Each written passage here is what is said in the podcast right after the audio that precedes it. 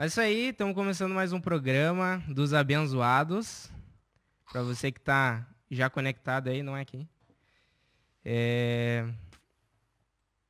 Então tá, vamos apresentar a mesa. Eu sou o Adriel Weber. Eu, Estevão Malê. João Paulo Tinoco.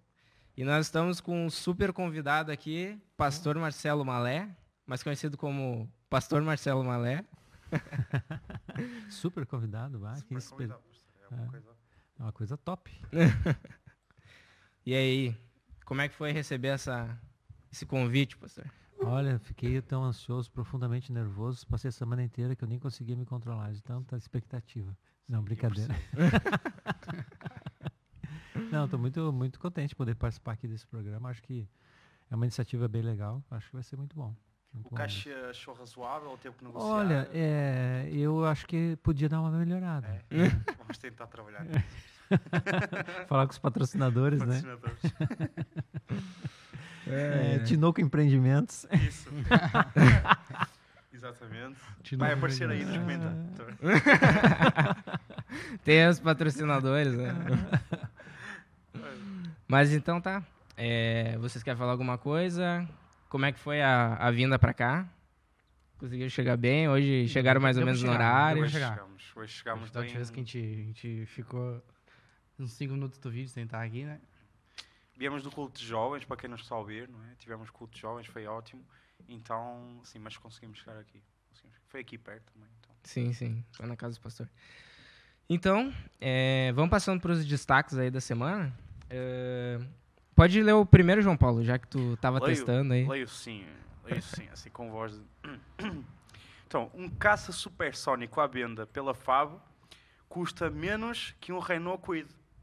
Isto no Brasil, não é? É, Força Aérea Brasileira. Força Aérea É Brasileira. isso. Ah, um Renault... Leio também a descrição? Pode, pode ler Um tudo. Renault Kwid ou um caça supersónico F2000 Mirage. Esta é, é a pergunta do ano. Se as pessoas querem comprar um Renault Kwid ou então um caça supersónico. é é interessante, é um dilema interessante, não é? Bom, essa dúvida pode nunca passar pela cabeça, não é? Mas a Força Aérea Brasileira, conhecida pela FAB, colocou à venda o 11 dos seus aviões. E o mais barato deles custa menos que um subcompacto da Renault. É, é engraçado, mas é verdade. A aeronave mais em conta está por volta dos 7 mil dólares, cerca de 28 mil reais, né? 27, 28 mil reais. E eh, a versão de entrada do Quid, o Life, não sai por menos que 30 e tal. Se se quiserem ir para o trabalho com estilo, não é? de uma Dá. forma económica, pensem num Tá caça. em conta, né? Tá em Está em conta. conta, está em Em conta. questão de velocidade, o cara que é de um estado pro outro bem rapidão. Exatamente, exatamente. Que Só, só deve consumir bastante, né? Sim, sim. Só a gasolina é que seria um problema, não é? Tinha que ser caças elétricos, que ligar à corrente em casa. Não, e, a, e a questão também de, de ter, que- ter que, carteira que tem que ter, né, pra dirigir um caça. Pois é, Aham. pois é não chega com Carteira de aviação. Mas isso é real mesmo? É verdade, É verdade. É verdade, Força Aérea Brasileira tá, Não, a tá gente, fazendo. a gente tá indo atrás de, de notícias falsas pra pôr no programa. Não, não é uma fake news. Não é um fake news, é. Tá. Deixa eu só botar por aqui. É, vou passar para a segunda aqui, então. É, mulher em coma há 23 dias acorda ao ter os filhos nos braços. O filho nos braços. É, Amanda da Silva, ela foi colocada em coma após uma forte convulsão, às 37 semanas de gravidez. É, eh, tendo sido levada para a maternidade Escola Cis Chateaubriand, onde teve uma cesariana de emergência. É, 23 dias depois, mesmo quando foram lhe retirados os remédios que induziam em coma, ao coma, né, a paciente continuava sem acordar. Foi quando a enfermeira Fabiola Sá ah, se lembrou de colocar o bebê recém-nascido nos braços da Amanda ah, e foi um milagre. O bebê foi para os braços do paciente ah, e, a- e ela acabou acordando. Foi no mesmo Bah. exato, assim, no mesmo momento, né? Isso é incrível. É, eu vi essa reportagem, isso foi interessante, é, bem interessante mesmo. A questão é se ela ia acordar mesmo, né? Os Uhum. médicos podem estar pensando isso, se ela ia acordar mesmo naquele Ou se era por momento, causa do bebê. ou se foi por causa do bebê, né? É, ali, a, Pois. a, F- É. Fabio, a enfermeira Fabiola Lassá se lembrou assim, tipo, ah, vou colocar o bebê no colo É. dela, ver se funciona, né? E filmaram, inclusive. É, eu, tá, eu, eu eu, eu sei essa reportagem, tinha, vídeo, tinha né? filmagem, tinha vídeo. é. É. É, nós falamos num, no primeiro programa sobre um bebê que havia morrido. E aí tentaram ressuscitar ele por 10 minutos. Não conseguiram. Aí ele foi levado para uma sala onde fica quando os bebês morrem, fica lá. E aí, não sei quanto tempo depois, foi uma enfermeira lá olhar e o bebê tava rosadinho e ela viu que tava respirando. E aí depois ela foi ver e tava, tava respirando. O bebê tava vivo. É, E foi dado como morto, fizeram testar de óbito, tudo, e o bebê voltou à vida. é impressionante. Né? É, lê a próxima aí, Teve.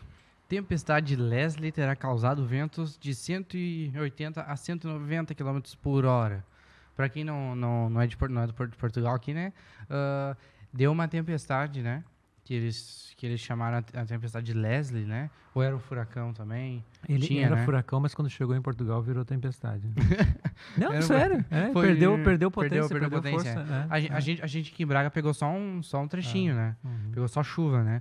Mas, ah, ah, vou, vou ler aqui o, a descrição. A passagem da tempestade tropical Leslie nas zonas mais afetadas de Portugal terá causado ventos de 180 a 190 km por hora, superiores aos registrados nas estações meteorológicas oficiais. Esti- eh, estimou hoje o Instituto Português do Mar e Atmosfera, IPMA, ó, o, o- estimou, né? O, o Leslie, Leslie está no topo das três tempestades atlânticas com os valores mais elevados de vento registrados em Portugal. A passagem do furacão Leslie por Portugal no sábado e domingo, onde chegou como tempestade tropical, provocou 28 feridos ligeiros e 61 desalojados. A Proteção Civil mobilizou 8 8 8.217 operacionais que tiveram de responder a 2.495 ocorrências, sobretudo a queda de árvores e de estruturas e desligamento de terras. Deslizamento. A desli- desligamento de terras. É. É, Vamos se desligarem. mais- Deslizamento de terras. O distrito mais afetado pelo Leslie foi o de Coimbra, onde a tempestade com um percurso muito ah, Errático. errático se fez sentir com maior intensidade, segundo a Autoridade Nacional de Proteção Civil. É, foi, foi bem, foi bem bravo, né? O, teve até a, a Sofia participou do JC, né? Que a gente falou no último programa do JC com a, com a Jade, a Jade estava online.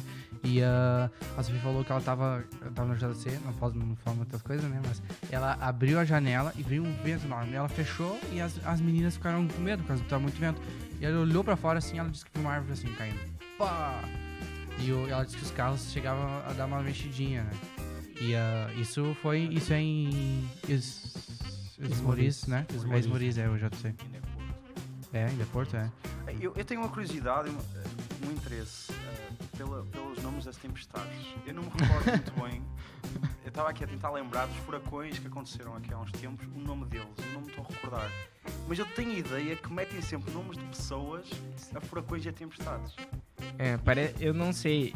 Pelo que eu tinha pesquisado, era uma vez o nome de homem e uma vez o nome de mulher. é, Tem, tem, tem furacão com nome de homem? Parece que tem, só que eu não sei, eu não sei o, o que que define se é Pois, quem descobre, será? se é maior, se é a intensidade, se é menor intensidade. Geralmente os com maior intensidade é nome de mulher, né?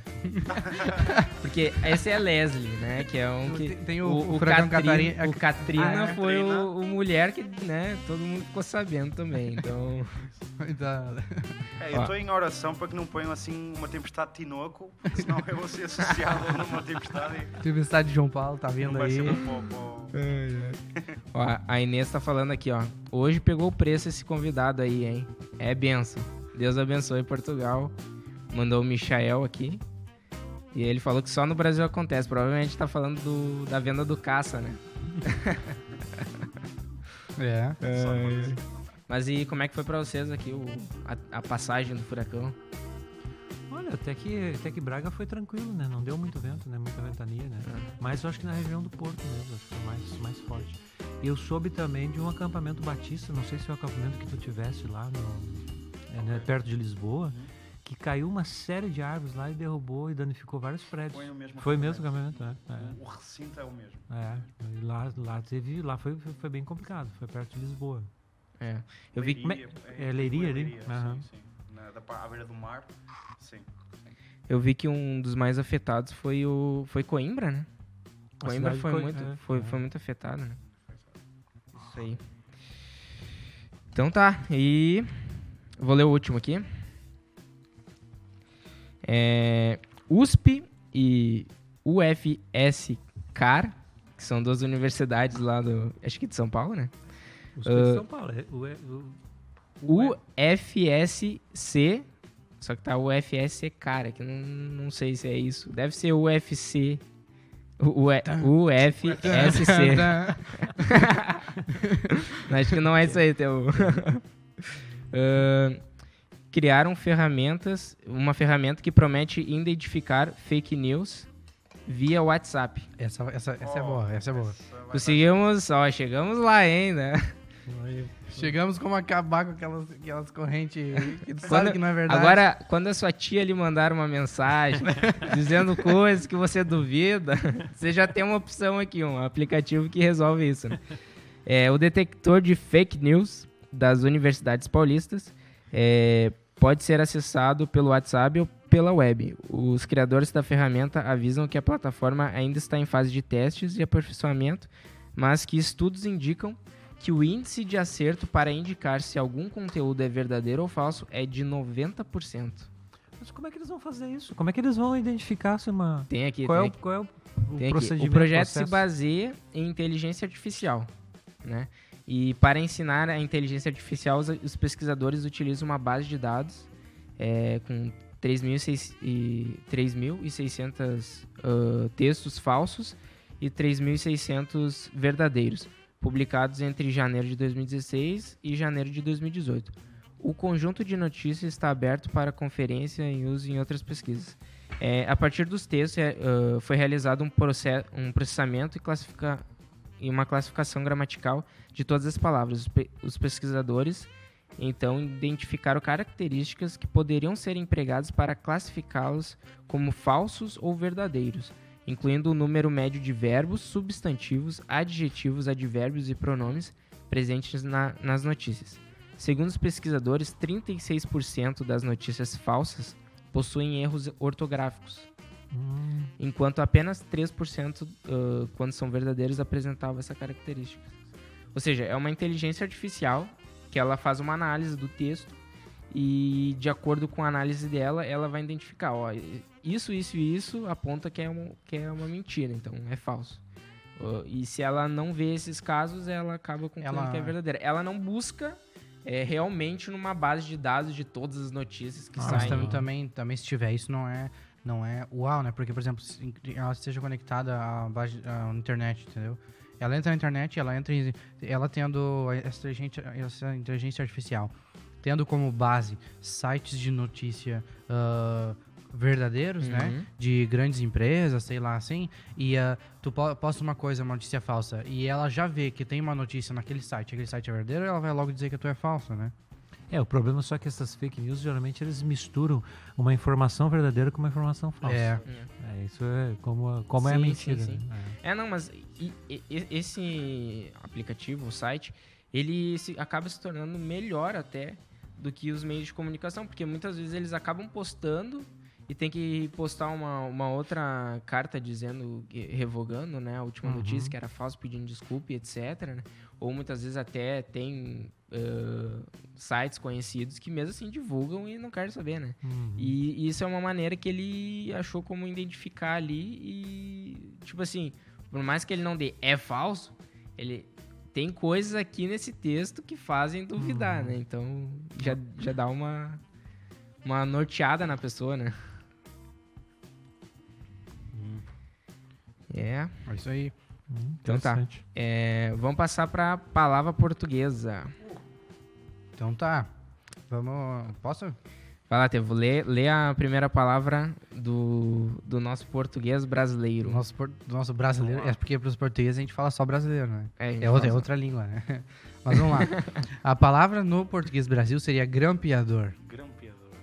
João Paulo. Grampeador. Curioso.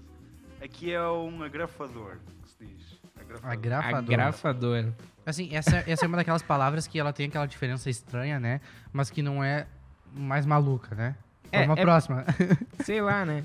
É porque o, o, o que se coloca dentro do agrafador são São grampos. Só que eles falam que são agrafos. É grafos. Aqui é Aí, agrafo. aí faz sentido, entendeu? Ah, o- faz, o faz. agrafador, ele, ele agrafa e ele tem agrafos dentro. Pra nós também é o grampeador, ele grampeia e tem grampos dentro. É, então tem, tem lógica Tem na- nas lógica duas, aquela né? ideia. E o que, que é grampo aqui? Eu não, não, não conheço. Não tem nada Não, grampo não, aqui. Eu- o, gu- Não mas, existe é, essa palavra grampo. O grampo também, outra palavra já seria. o- E a gente fala grampo de roupa, né? Mas pra eles também é, é mola, né? É só mola. Mola? O prendedor da roupa. Sim, é mola. Mola. Mola. É que é? Grampa também lá? É, grampo de grampa. roupa, prendedor de Ou roupa. prendedor de roupa. Ah. Bem explicando. Mola é por causa daquela molinha que segura, né? Isso, Deve ser por causa disso aquela. A mola que está dentro. É, É. Também, né? Simplificamos. faz sentido. Sentido. Próxima palavra do nosso português Brasil. Eu vou. Depois a gente dá uma explicada também. E é a palavra calcinha. Calcinha. Calcinha para mim é umas calças mais pequenas. Ai, Mas ai. aqui é, é as cuecas. A É cueca. Cueca ó. feminina, né? É, Cueca. explicando pro pessoal, em Portugal só tem cueca. Tem cueca masculina e cueca feminina. Hum. Então não, Aqui não tem. também Não é, que as, não é que as mulheres usam cuecas, É, né? é Do só o ponto- nome, só o é, nome. Não é que as mulheres usam as cuecas dos homens, né? Isso, É, é. isso, isso, isso. É, o nome é o mesmo. O nome é, acaba por ser o mesmo. Porquê? Porque aqui tem dois tipos de roupa. No, no Brasil também, mas se calhar usam o mesmo nome. Que é, tem a cueca, que é o formato, não é? Que Uhum. vai pelas virilhas, não é? Portanto. E depois tem aquele que nós chamamos, que é mais os homens que usam, que é os boxers. Ah, que sim. chamava Ah, também. sim, é. É o boxer também no Sim, Brasil. sim. Pronto, que vai até à perna, não É, é? um bocadinho da perna. É, pronto, tem esses dois tipos. Mas então tá. Alguns, alguns anos atrás, só um parênteses aqui, né? Alguns anos atrás, essas, cuecas é, box que chama, né? Boxer. Eram, eram chamadas. Boxer? Isso é Boxer. cachorro. Também, também. É um cachorro. Também é um cachorro. Se escreve Lá- da mesma forma também? É, Você é que se escreve? Da mesma forma que o Da mesma cachorro? forma, da mesma forma, É. com X. mas houve uma época no Brasil que essas cuecas eram chamadas de samba canção. Samba canção. Samba canção. Mas a samba não, canção nome da é banda, diferente, né, professor? É? A samba canção, ela é uma, tipo uma bermudinha mesmo. Ah, mais floxinha, é isso? É, Ah. a boxer ela fica bem Ela, ela, justinha. ela, ela é um calção Ah, muito, muito, muito é. justo. Ah, essa é a diferença da box É. da samba canção. Sim, a samba canção é a sol, soltinha. Tive que é vir tipo nos abençoados pra Pra descobrir aprender é isso. diferença de boxer e uma canção. Isto é um programa não só de entretenimento, mas de cultura É, também. de cultura e também. educação. Mas aqui tem um nome para isso, que é os, os chamados colanes. Nós chamamos aqui colage e eh, tem outro nome que é muito engraçado, que eu não me estou a lembrar. Mas essas calças que vai mais ou menos até ao joelho e que é muito justo, Ah, sim, em sim. formato de legging, ah, tem um nome aqui em Portugal, que é colage e eh, acho que é colage só. Hum. Colage, que é o que o pastor falou de samba canção, não é? É, só que essa samba canção, como ele disse, é, é uma coisa mais frouxa, né? É uma coisa mais solta. É, é, É mais solto, É, só mais é solta. roupa de como, dentro. É, é roupa, é roupa, é de interior. é roupa interior, mas ela é uma, é uma coisa mais soltinha, assim. É. Eu lembro que antiga, nos tempos assim, há, há uns, há uns tempos atrás, né, que eu- quando via alguns programas, a, a nobreza usava um bocado esse tipo de roupa interior para dormir. Eu Uhum. lembro que usava umas calças que ia até ao joelho, mas largas. Uhum. Então, se calhar, Sim. Como é que é o nome dessas? Ma- maiores? em, em português, Não, não, não. É que a. samba canção. Não, não. ninguém A lembra. Goia tá perguntando o que, que são as cerolas. As cerolas! É Ah. cerolas! Quem é que falou? Quem é que perdoou? A Goia. Ai, a Laura! A Lara. A Laura. As cerolas! É, isso, é isso, é isso. É isso. Aqui em Portugal também chama cirolas, né? Sim, Bem, sim. O... A cerola também é um é? Acerola. A cerola. Tá quase. A cerola não é. É É mais que, ou não, menos. é, é não que, é, é que, é que se um era boxer e era um cachorro, né? O outro podia ser fruto também. É, mas a cirola é muito usada lá no Rio Grande do Sul também, na nossa É, terra. Lá. É, no, no frio, bota a cirola por baixo É, o, da... o pessoal brinca um pouco, né? Não aguenta frio, tá usando cirola, né? Tem a bombacha e bota a cirola por baixo quando tá frio. É. Estão desfilando na chuva, né? Como Ah. sempre. senão- Ah, o Michel William que tá falando que algumas palavras são totalmente diferentes no Brasil do que em Portugal. É incrível, já passei cada situação quando fui para Portugal. É, Michel, se, se tu continuar aí todos os dias, eh, todas as quintas-feiras, vendo o programa dos abençoados, eh, todo dia nós trazemos duas palavras aqui, todos os programas, trazemos duas palavras da diferença daqui de Portugal e do Brasil. Então, com certeza tu vai descobrir muito mais palavras, né? É. Também quero pedir pro pessoal que tá online aí, por favor, compartilhe o vídeo na, na sua rede social aí, dá um compartilhar aí, para que mais pessoas possam estar tá olhando também, o, o, assistindo o programa. Se você achou engraçado aí, dá um, um like aí e continue joinha, assistindo. Aí. Um joinha, um joinha. É diferença, um, like, um gosto, um gosto. Eu, não, ainda não. É, é isso aí então do, das palavras. É isso aí. E agora vamos ao momento da noite. Agora nós vamos para entrevista com Agora o pastor de, Marcelo. De frente ai, com o Marcelo. Ai, de, frente, ai, de frente com o Marcelo. Eu tava pensando assim, se vocês não chegassem hoje, eu ia botar mais para cá, ia ser um de frente com o Adriel, né? ia ser, botar, botar, ia botar o pastor ali, ia ficar aqui, ia ficar assim. Mas é isso aí. Uh, pastor, quem é o Marcelo Malé? Quem é o Marcelo Malé? Isso. Isso, tá na, isso é uma pergunta Isso é uma mesmo? pergunta. Rapaz... Quem é o tá Marcelo aqui, Malé? É o pastor Mar... Quem é o Marcelo Malé, não o pastor Marcelo. Sim, sim. Quem, é, quem, é, o, quem é o Marcelo Malé? Isso. Pá. Eu não posso responder, né? Marcelo Malé é, é gaúcho, nasceu em 4 de setembro de 1967, portanto tem 51 anos. Né? E, bem conservado. Não bem é? conservado, não parece, né? Parece que tem 70, mas... Muita experiência e... ah, é. E sou natural de Porto Alegre, no Rio Grande do Sul. Porto Alegre. Né? Sou casado com a Gabi, a minha esposa. Ela tem. Não vou dizer a idade dela também.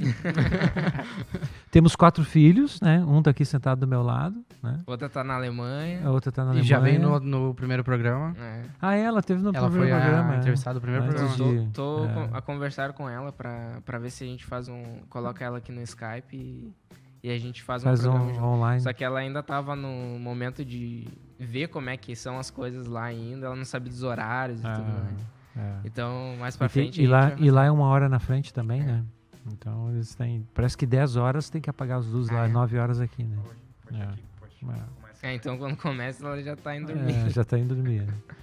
Mas nós temos quatro filhos. A Milena é mais velha, está com 21 anos. O, o Estevão é o segundo, né? Está com 19, feito agora mês passado. 19 aninhos. É verdade. É, é, verdade, dia 14. A Sofia, é agora dia 31 de outubro, faz 16. E a Fafa, que fez 14 anos. São quatro filhos. Estamos em Portugal desde 2014. Viemos para cá em 2014, em outubro de 2014. Aliás, esse mês completou quatro anos. É verdade. É, dia, 9 de, dia 9 de outubro 9 nós de chegamos outubro. aqui. 8 de outubro saímos de lá. E estamos aqui há quatro anos. É isso aí. Tá certo. Uh, quando aceitou Jesus? Pá! Isso faz. Pá. Mas que barbaridade, tio! Uh, eu, eu, eu aceitei Jesus pela foi, primeira vez. Foi antes fiz... ou depois da época da, da independência do Rio Grande do Sul? Foi, não, isso foi antes de Bento Gonçalves ser presidente da República Piratini. essa, essa piada eu não percebo, eu, eu rio por educação. Ai, é achei que ia falar do Bento, achei que ia falar do Papa. Foi... Foi, foi, antes da monarquia ser destituída em Portugal. Ah, tá. É. Agora foi, foi, foi uma piada traduzida. Eu, eu, eu aceitei Jesus mesmo em 1982, em junho de 1982, quando eu recebi uma Bíblia é, dos Gideões Internacionais. Eu estava na escola, no colégio, estava acho que na. Isso acho que era a oitava série. E aí entrou um, um Gideão na sala, dois Gideões na sala, distribuíram o Novo Testamento para todo mundo. E aí eu comecei a ler o Novo Testamento em casa de noite e tal. E no, no final do livro, no começo, acho que no final do livro, do, do, do livretinho, tinha uma, uma espécie de um esboço de evangelização, né?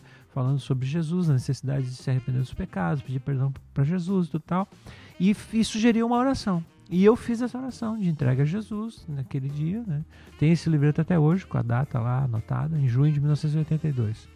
E, e aí fiz a oração de entrega para Jesus. Eu tinha ali naquela época 14 para 15 anos. Né?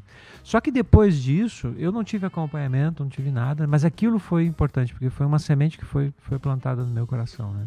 E aí depois passou-se passou algum tempo, não tive contato com ninguém, ninguém me procurou, ninguém me convidou para ir a uma igreja, nem nada. E aí comecei, como jovem, a fazer, ir para festa, fazer coisas e tal, né? É, e aí aos 17 anos eu realmente aí me converti mesmo, né? E alguém falou de Jesus para mim e tal, e Aí eu tomei, mas ah, é isso aí mesmo, eu vou, vou mudar de vida e tal, né? E, tomei essa decisão, entreguei minha vida para Jesus, né? Isso foi em março, dia 12 de março de 1985, quase três anos depois. Mas já queria dizer que isso foi uma essa, essa aceitação com 17 anos foi uma construção que aconteceu desde os 15? Sim, eu, eu, eu, consigo, eu, eu imagino que foi uma, uma coisa é, não aconteceria sem a outra, né? Foi, um, foi, foi parte do processo, né? Foi, foi algo tremendo. Né? Eu acho que com 15 anos, com 15 anos eu não, ainda não tinha percepção realmente do que isso significava, né? E depois, como com 17 anos eu tive algumas experiências difíceis na minha vida, por exemplo, eu sonhava ser jogador de futebol, né? Então eu me lembro que eu, eu tinha jogado nas, na categoria de, categoria de base do Inter, né? Sou gremista. Ponto que chegou, é? A que ponto que cheguei, né? E re- revelação pro pessoal É. lá do Brasil, lá do Rio Grande do Sul, lá que falou, Pa- Paulo Pastor jogando na categoria de É. base do Dos, Inter. dos 13 aos 14 anos eu joguei no, no Inter. Aí saí do Inter e fui pro Grêmio. E joguei dos 14 aos 15 anos no Grêmio. Só que no Grêmio, aos 15 anos, eu fui dispensado. Né? Fe- Feito uma, uma, uma peneira lá e me mandaram embora. Né? E aí eu fui, tentei voltar pro Inter. Né? Com 15, com 16 anos. É 15 para 16, eu tentei voltar pro Inter. Né? E, e não consegui. Aí esperei o ano seguinte, foi mais um teste, mais uma peneira, eu já estava com 17 anos e também não consegui voltar, né? Então eu percebi eh, que isso foi uma coisa foi uma coisa muito difícil na minha vida naquele momento, né? Então isso e uma série de outras coisas que contribuiu, eu vejo assim, para minha conversão, né? Aquele, aquele desencantamento, aquela tristeza, aquela coisa toda com 17 anos, isso pá, produziu um impacto muito grande na É minha quase vida. como os sonhos que tinha idealizado. É, é. Eu tinha, eu tinha coisa toda bem, bem, bem planejada, bem programada. Eu me lembro, eu me lembro que eu tinha, acho que 13 anos, eu tinha me programado que ah, eu ia jogar, eu ia jogar a Copa do Mundo de 1994 pelo Brasil. É, é. Já tava é. decidido lá. Se não jogar, É se, se não jogar de, de 1994, eu vou jogar de 1998, né? Tanto, tamanha certeza que eu ia ser jogador de futebol, né? É absurdo, né? O meu irmão, o Tota também, ele, ele tinha desde criança, quando ele era pequenininho, ele tinha essa vontade no coração. E ele treinou também, chegou a, a ir fazer treino no Inter também, né, e tal. Só que chegou um determinado momento que ele já tava ficando velho, já, já tinha 16 para 17 anos e nada e nada, ele acabou desistindo da, da, dessa vida do futebol, né? É. Só não decidiu se tornar pastor. Ainda. Ainda. É, Mas o chamado do ministério veio depois, né? Eu me con- Isso contribuiu para minha conversão, né? Sim. Aí depois só o chamado do ministério veio depois com 20 anos mais ou menos. Né? Essa já é, é a próxima pergunta. Ah é? É. Oi, É, quando decidiu se tornar pastor. Hum. Quando eu me converti, eu comecei a, a- eu tava tinha terminado o ensino médio e estava fazendo o cursinho preparatório para entrar na universidade, né? E eu queria estudar, eu estava em dúvida se eu ia estudar publicidade e propaganda, que é, nem todo mundo sabe, mas eu sou técnico de publicidade e propaganda, viu? Sério? Sou técnico. Fiz o curso, o curso do ensino médio, o curso técnico de publicidade e propaganda. né? E aí eu ia fazer publicidade e propaganda também na universidade. Né? E foi um, foi um processo também. Deus começou a trabalhar na minha vida, né? E começou a falar comigo sobre essa. Eu tinha muito também na minha cabeça, mesmo depois de convertido, de que eu, eh, quando eu desisti do futebol, eu, que eu ia ganhar dinheiro, eu ia fazer dinheiro, né? Eu, mesmo crente, eu pensava assim, eh, eu ia ter dinheiro, não, né? Eu vou, vou, vou, vou ao mundo e vou fazer minha vida, né? Só que o que que acontece? É, quando Deus começou a falar comigo sobre isso, sobre a questão ministerial, esse foi o ponto mais difícil. Abrir mão da, de desenvolver uma carreira, uma profissão, alguma coisa, ganhar dinheiro, ter a própria vida e tudo mais. Então, e isso foi muito difícil. Então, foi todo esse processo, né? é, foi, aliás, foi todo um processo onde Deus foi trabalhando, moldando isso na minha vida. Até que aos 20 anos de idade, então, eu, eu num culto, né, eu me lembro, o pastor Eros Pasquini pregando nesse culto, ele, ele fez um apelo, né? É, pre- pregou sobre missões e a necessidade de obreiros para a Seara. Né? Ele fez um apelo e eu atendi esse apelo. Né? Atendi esse apelo. Foi. O pastor colocou em prática aquele versículo de negarmos a nós mesmos. É, exatamente, foi isso que. é, esquecer das coisas para trás fica, prosseguir para o alvo e também a questão de. é, O que, que adianta ganhar o mundo inteiro e perder a alma, né? Jesus falou sobre isso, né? Então, Isso, Então- isso bateu em base no que tu tava querendo em questão de conquistar o mundo, né? é, exatamente. Querer, querer ter uma vida boa, ter uma vida Sim. tranquila, né? E seguir em frente. Então, foi algo, foi algo tremendo, assim, na minha vida, isso, né? Aí depois, com, em 1989, eu acabei indo pro seminário, então. Fui estudar, né? Seminário em Gramado, no Janstein. Janstein. Janssen. Janssen. Olha Os Janssen. alemães lá. Agora é Titbion. Agora é só Beyond. Né? Então tá. E a próxima pergunta é: quando, há quanto tempo já está no ministério? É, pastoreando igrejas, né? É, eu comecei é, pastoreando. Quando eu fui para o seminário, é, a minha igreja em Porto Alegre era a Conde, né? A, igreja, a primeira igreja batista em Porto Alegre. É, quando eu fui para o seminário, eles já me mandaram, no primeiro ano de seminário, me mandaram para auxiliar um pastor de uma congregação em Viamão, uma cidade ao lado de Porto Alegre, para aqueles que não conhecem ali, né? É, eu fui, fui auxiliar o pastor lá, nessa igreja aos finais de semana. Então eu estudava no seminário durante a semana e aos finais de semana ia para lá para auxiliar esse pastor. Fiquei dois anos lá, depois voltei para a igreja para ajudar nos jovens da igreja no final de semana e depois voltei para um terceiro ano. né? Fiquei três anos nessa congregação.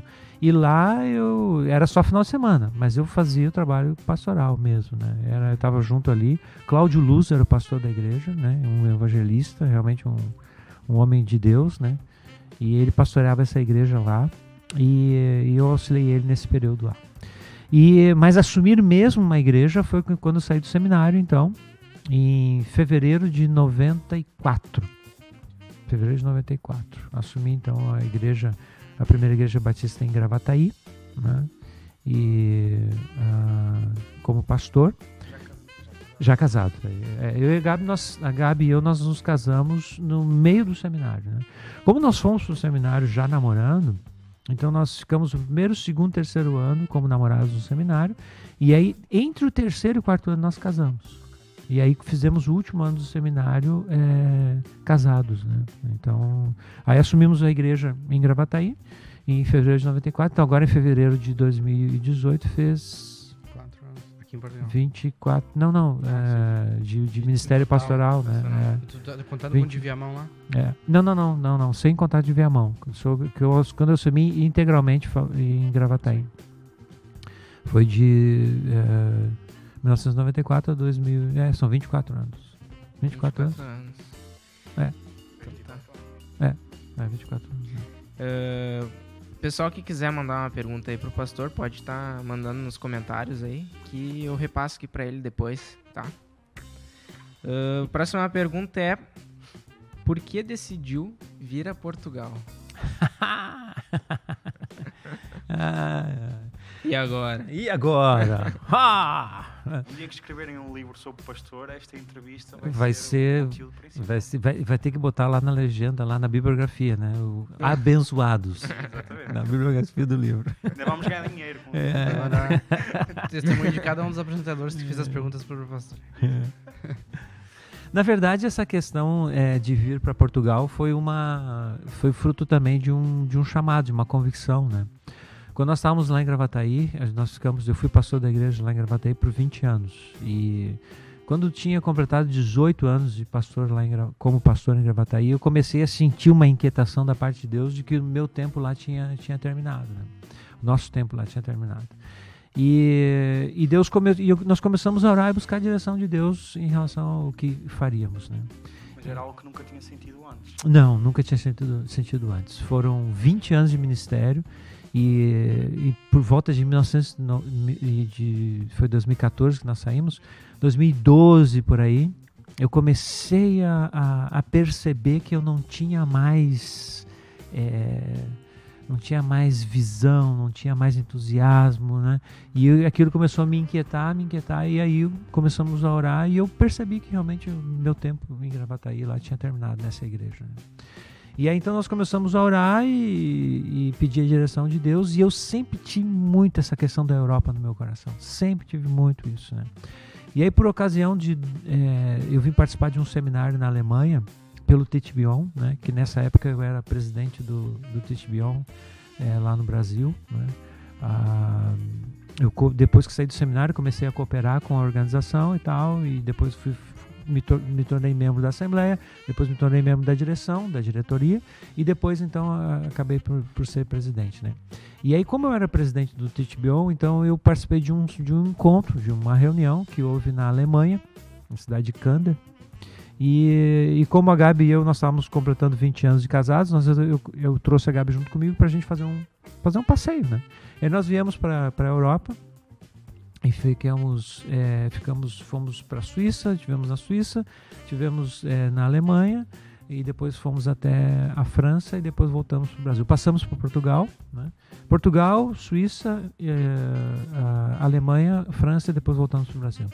E nessa viagem aqui é, foi assim a, a coisa decisiva, assim, né? Deus falando conosco assim de uma forma clara sobre sobre isso, sobre colocando essa inquietação no nosso coração. Né? A gente viu a necessidade aqui de, de, eh, ministerial na Europa, né?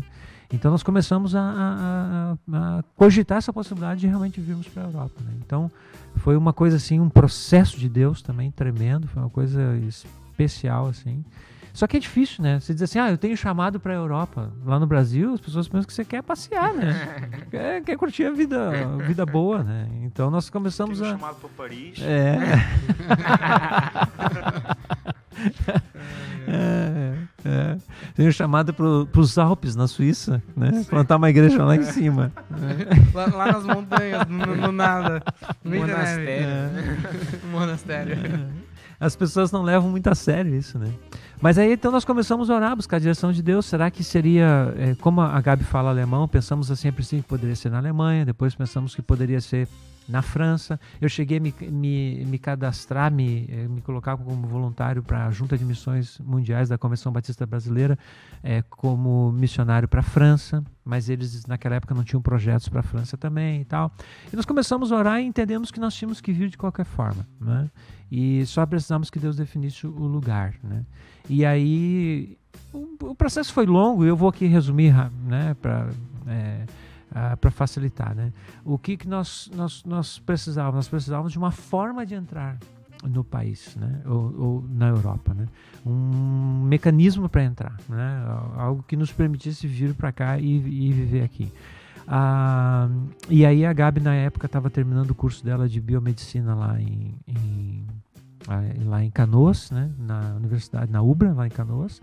E aí ela se cadastrou para um programa de doutoramento, né, aqui na universidade, aliás, em várias universidades, né. E, e, e foi aceita para duas universidades em Portugal. né. E, e nós começamos a ver que Deus estava caminhando, nos mostrando que através disso, né, é, provavelmente seria Portugal. Né. E aí foi, a coisa foi evoluindo, foi evoluindo, foi crescendo, até que ela fechou o doutoramento na Universidade do Minho, aqui de Braga, e nós entendemos isso como uma direção clara de Deus. né? Nós falamos assim, nós colocamos para Deus, Deus, aquilo que o Senhor nos mostrar aqui, através disso, pedimos que, que aquilo fosse um sinal. Né? E Deus respondeu assim prontamente. Né? Nós colocamos aquilo, oramos aquilo. Eu me lembro, nós estávamos numa, ah, ah, lá em Nova Petrópolis, recebemos um e-mail da, da, da- da- de um- uma coordenadora aqui da Universidade do Minho, dizendo que ela tinha sido recebida para fazer doutoramento aqui na Universidade do Minho em Engenharia Química e Biológica. Né? Então isso abriu as portas para entrarmos em Portugal. Então nós vimos também isso a confirmação. E, e aí começamos a trabalhar em cima de fazer um projeto missionário, né? E, e criamos um projeto missionário, levantamos mantenedores e viemos para cá. E cá, cá estamos. Estamos. Muito bem, professor. É, a próxima pergunta é se foi fácil a adaptação aos portugueses. Digo, não só como igreja, mas é, entender os portugueses, vamos, vamos se dizer assim. Olha que tu tá online e tem o João Paulo aqui. Agora tem oito pessoas online. hein? Se todos fossem como o João Paulo, seria muito fácil, né? Pronto, pronto. Agora pode ser Uh, mal. agora, agora, agora. Tem que aprender. É assim mesmo. Assim mesmo. Mas João Paulo, ele é um ótimo português. O, o- o João, o João Paulo é um gentleman, né? É um cavalheiro. um, né? Não, sabe que eu não tive dificuldade, não. né? Eu até. Brasileiro é mais difícil. Não, não, não, é que A, a- a família, a eu, eu- meu sobrenome é Teixeira, né? A família da minha mãe é de origem portuguesa, tem parte, algumas outras misturas, mas é, o Teixeira veio de Portugal, né? E, e eu tenho, quando se reúne os Teixeiras lá, é impressionante, né? Eles, eles, eles, eles parecem, uns- é, parece uma portuguesada, né? Mas isso, mas isso, isso é- tu, foi, tu é- foi perceber realmente aqui ou tu já tinha uma noção lá? Não, eu fui, eu, eu, eu percebia que eles, eles tinham uma postura diferente lá, né? Mas ah, ah, quando eu cheguei aqui, eu olhava até fisicamente, né? eu olhava assim as pessoas na rua e dizia, ah, parece a minha tia, parece o tio fulano e tal, né? E, é- e é interessante, os meus tios são, são, são baixinhos, entroncadinhos assim, né? Eles não são muito, muito grandes, né? E o português tem uma, uma média de estatura não É muito baixo. alta, né? Um É- abaixo de- É, é, im- é impressionante a, a semelhança, né? E o jeito também, a maneira de ser, né? O tipo de brincadeiras, né? É, é- é- é muito, muito, muito, muito parecido. Então, eu, assim, tive... Não tive muita dificuldade, não. Eu tive a dificuldade com a questão do... De entender a, a, a língua, né? Então, isso, às vezes, o ouvido, até acostumar, não, não é muito fácil, né? Então, eu me lembro que nós chegamos em Portugal e eu assisti um noticiário, eu entendia metade do que era apresentado. 50%. Né? O resto eu não entendia, né? Mas isso, graças a Deus, com o tempo foi passando, hoje tá, tá tranquilo. Né? Teve um, eu, a primeira reunião de homens que eu participei aqui na igreja, eu cheguei tinha um irmão aqui e ele deu um testemunho, né? E eu não entendi nada do que o irmão falou. Aí chegou aquela hora. Então, pastor Marcelo, o que o senhor já acha disso? Tu, ei. Não, fica, fica- fica com aquela cara de, de paisagem assim, né? Só aham, uhum, aham. Da educação, não é? entendendo nada. O pessoal te falando pra tu sorrir, sorrir a cena. Muito amém. Então tá. É, o que é mais fácil? Cuidar da família ou da igreja? Difícil essa. né? Olha. É. Tem um filho ao lado, mano. É, também tinha um português lá. Ele, tá, ele não pode, não pode soltar assim, né?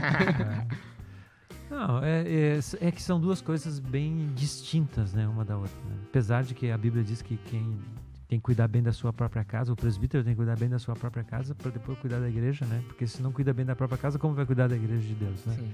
Então, mas são duas coisas bem distintas, né? Bem distintas mesmo. né?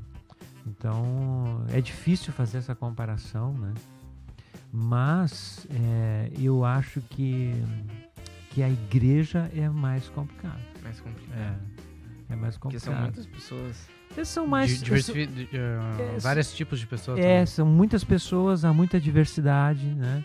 Ah, na igreja se trabalha muito com voluntários, né? Então, todo mundo é voluntário na igreja, né? É, ah, na igreja você... Filho, né? Por exemplo, o, o menino tá lá, o- né? Dois, dois, três Menino. anos, né? Menino, lá. única. É. Ele vai ter que ser de mim. Você vai lá, né? Ah, não obedeceu, pá, dá um, né? Dá uma, como- como diz aqui em Portugal, dá uma sapatada no traseiro, né? Uma Res- sapatada. É, resolve o problema, né? Agora, na igreja, não, né? Você vai lidar com os irmãos na igreja, não pode ficar dando sapatada nos irmãos, né? Então, é, é complicado às vezes, né? Mas, ah, ah, eu também, eu- aqui, aí eu vou falar dos meus filhos, né? É que os meus filhos facilitam a nossa vida, né? Porque eles são, são, são especiais, são muito bons mesmo, Tá, né? muito obrigado agora. Eles Agora- não, não são filhos que dão trabalho pra nós. Né? viu? Então- Ele, ele deu, deu, Então isso deu, facilita. pra deu um elogio pro João Paulo, agora deu um elogio pra mim. O próximo vou te, vou te e vai elogiar o Adriel agora. Tá bom, tá bom. e já teve alguma vez que tu pensaste em abandonar o ministério? Abandonar? É. Não. Hum. Nunca pensei. Nunca? Não. O que, o que aconteceu comigo foi o seguinte: eu, quando Deus falou comigo de ir para o ministério, eu, eu de, de, de me preparar para o ministério de tempo integral, eu disse para Deus: tá bom, Deus, eu vou, é isso que o senhor quer, mas assim, ó, eu faço qualquer coisa, menos ser pastor. Ah, é? Tu não quer ser pastor? é só isso, né? Então tá. Tu disse Só- que quer que eu faça a minha vontade, né? Então não vai ser a tua, vai ser a minha. Aí eu disse, Deus, eu vou trabalhar com acampamento, eu vou tra- eu posso ser missionário lá no meio dos índios, na floresta amazônica, eu faço qualquer coisa, mas menos ser pastor. né? E aí foi que Deus começou, nesse período do seminário, né? foi trabalhando na minha vida e tudo mais. Do terceiro para o quarto ano, eu já descobri que eu seria pastor. Mas nunca tive, tive vários momentos muito difíceis no ministério, muito difíceis mesmo, né? Mas assim, desejo de abandonar e largar, bah, nunca tive isso, não. Então, próxima, próxima pergunta é: Calvinismo ou arminianismo? Não, tô brincando, tô brincando. Não precisa responder. Viajar um debate nos comentários. Vai, vai cair muita, muita audiência aqui. Não, tô brincando. É só, só pra gente dar uma risada mesmo. Eh, queria passar pra próxima pergunta. É, tem alguma história engraçada que possa contar de todos esses anos do, do, do ministério?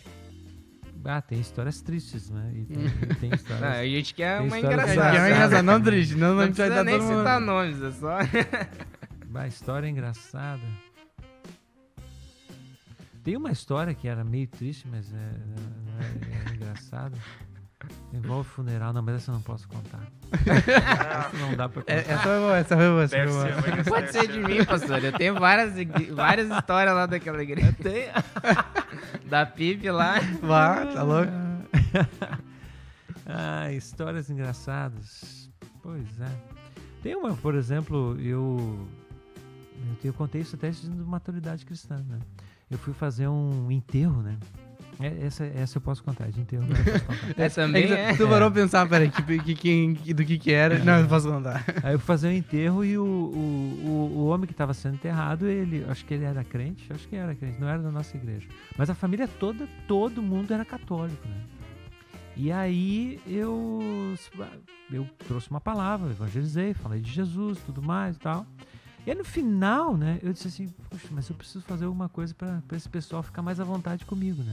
Aí eu disse assim, vamos orar agora o Pai Nosso, né? Que aí isso, Já sei onde vai chegar isso, já sei onde vai chegar. Vamos orar o Pai Nosso, né, e tal. Isso até nós conversamos no Maturidade, se a gente pode ou não ou fazer a oração do Pai Nosso. né? Aí vamos orar o Pai Nosso. Aí, quando eu comecei, né, Pai Nosso que estás nos céus, né, os pessoal que era tudo católico veio tudo atrás, né, porque começaram o Pai Nosso junto naquela reza e tal, né, do Pai Nosso. E aí no meio do Pai Nosso, né, eu me embaralhei com o Pai Nosso.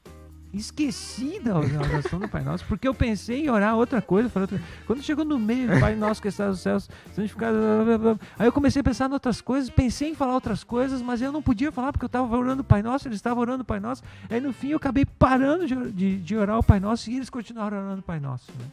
E aí, eu, quando eles terminaram de orar o Pai Nosso, todo mundo olhou para mim. Assim, Por que parou?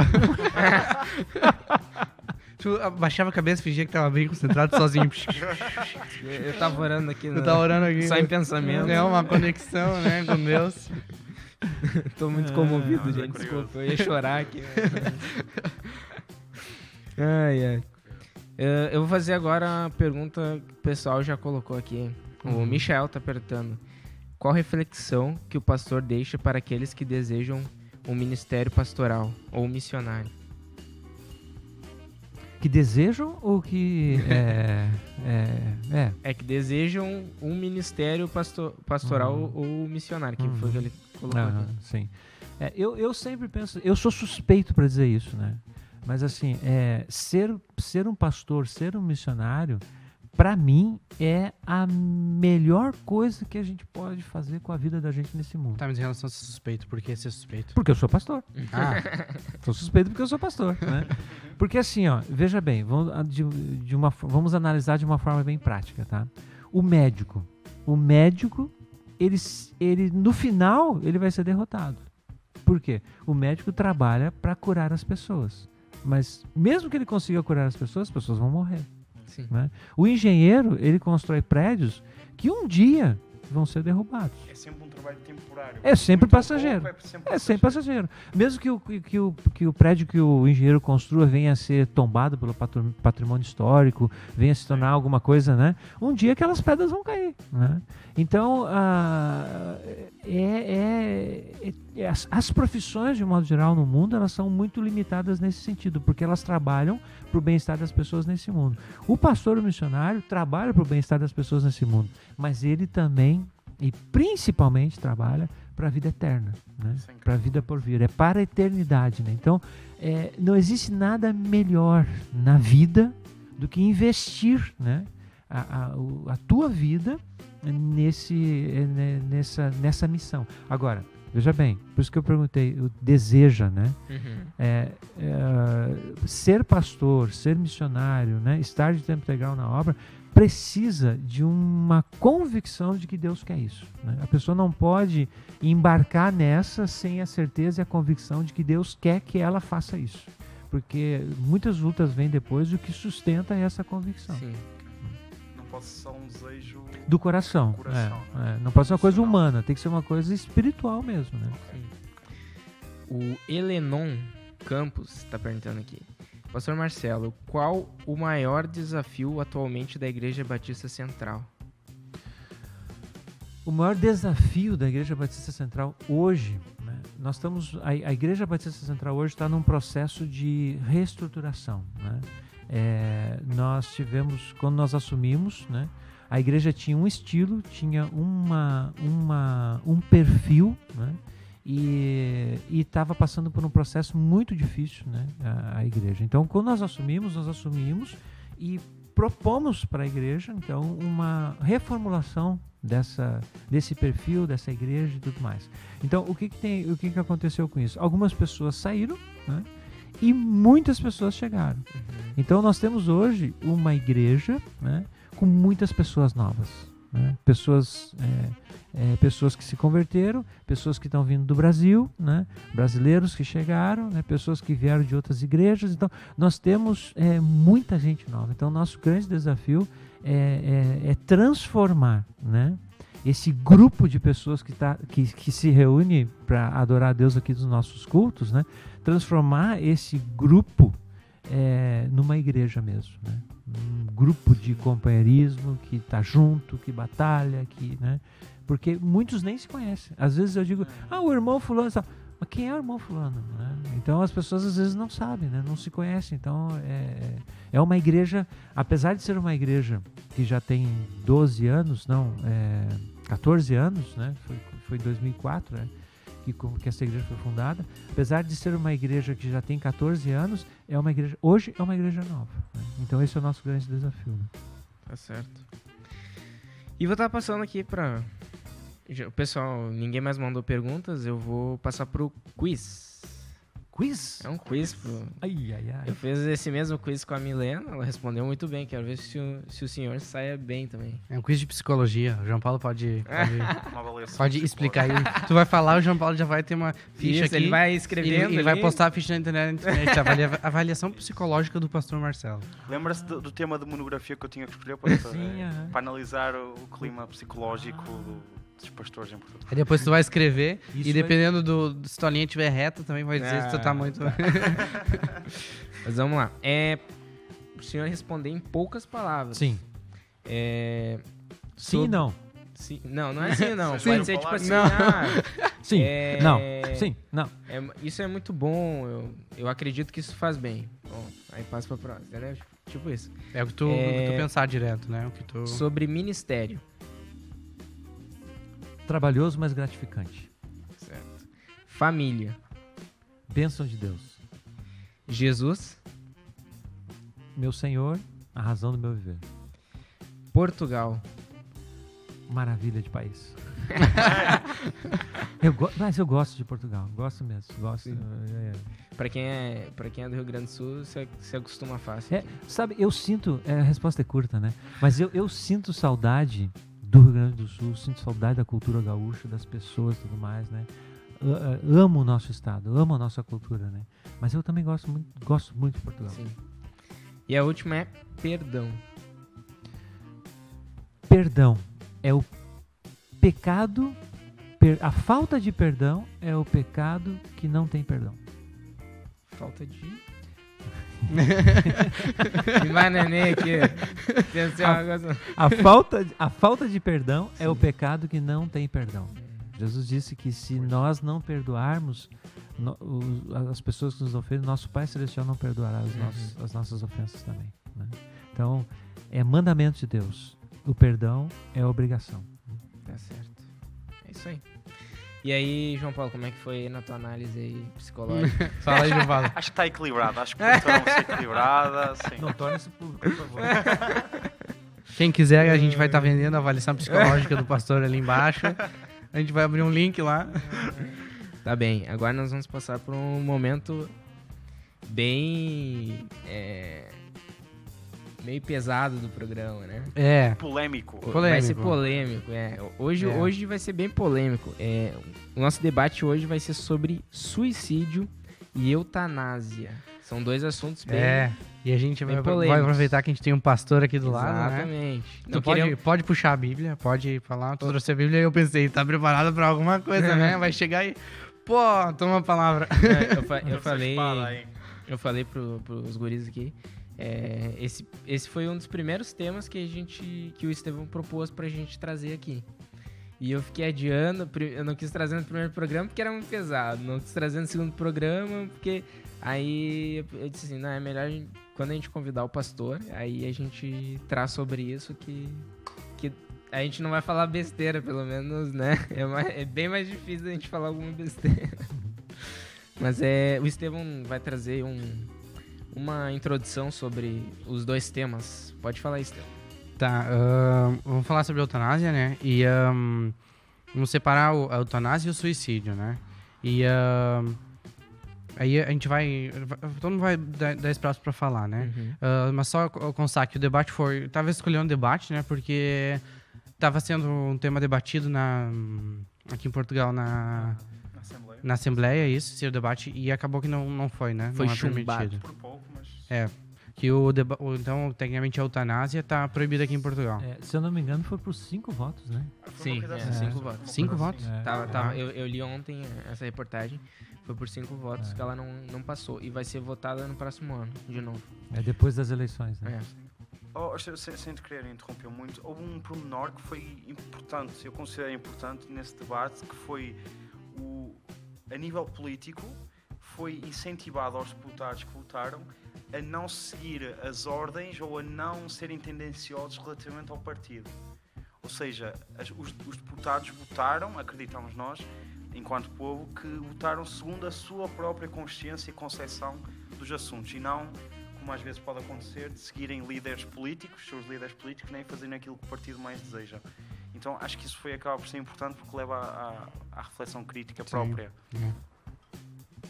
E ahn, da parte de eutanásia, eu peguei, peguei uma, uma pesquisa aqui e pra, só para botar mais uma- um ponto pra a gente saber, né? Existe uma droga que é vendida online que ela é muito acessível de conseguir e ela mata a pessoa rápida e ah, indolor, ela completa indolor. É. Quando eu vi isso, eles não deram o nome da droga. Pra não... Então, se eles não deram, a gente também não vai dar, né? Então, no que, a gente, no que eles chamaram lá, eles chamaram da, da droga Z. Então, eles chamam como Peaceful Pill, né? O comprimido pacífico, né? Uma droga tranquila. Então, o- é muito fácil esse acesso, entendeu? Então, a pessoa, a pessoa mesmo que seja proibida, ela pode conseguir na internet, comprar na internet, isso, hum, né? De certa forma, é ruim. E ela tem até aqui tabela de preço aqui também. Que o, o cara, por exemplo, tem em líquido e tem em- em pó também. Tem de- de especificações, por exemplo, 100 ml do, da droga Z líquido de 150 euros, entendeu? Isso varia. E ainda na, ainda na parte da eutanásia, tem a, a eutanásia, é proibida tecnicamente, né? Mas existe a eutanásia, eutanásia pacífica. Que essa eutanásia pacífica, eu queria ver o que vocês achavam assim, dela ser dela ser proibida ou, ou aprovada. Porque a eutanásia pacífica, né, é tirar suple- ah, suplementos ou, ou esforço terapêutico que mantém a vida de pessoas. Então, se um, se um hospital tá cheio de gente, tem alguém em coma lá e não tem, eutanásia pacífica seria, seria decidirem por ela tirar, ou, ou ela decidiu as pessoas, se ela tá em coma, né, tirar os, os, É um os coisas delas. E só, só A eutanásia puxar- pacífica se faz muito no Brasil sem autorização. É verdade. E, ah, e na parte do suicídio, temos também. Podemos entrar também na parte da- dos índices de depressão em Portugal, no suicídio. Suicídio seria a parte mais vulgar da eutanásia, né? Sem medicamentos. E ah, essas duas se, se divergem nesse sentido. Vocês querem falar alguma coisa, abordar um desses pontos aí? Sim, fica a critério de vocês. É, vocês, é, eu não sei, a questão da, da eutanásia, né? Ela, ela foi rejeitada, né? Como diz aqui, foi chumbada aqui em Portugal, né? E, mas ela é, ela pode ser realizada em quatro países daqui da Europa, né?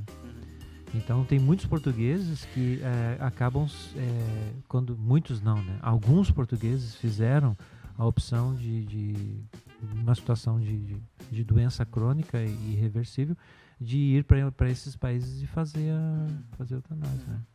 Sim. É uma, uma opção, né? N- Não é por acaso que é um assunto polémico, não é? Não é por Uhum. acaso que é um assunto polémico. Mexe com questões filosóficas, morais e questões que as pessoas acarretam há muito tempo na educação, que levam para a vida.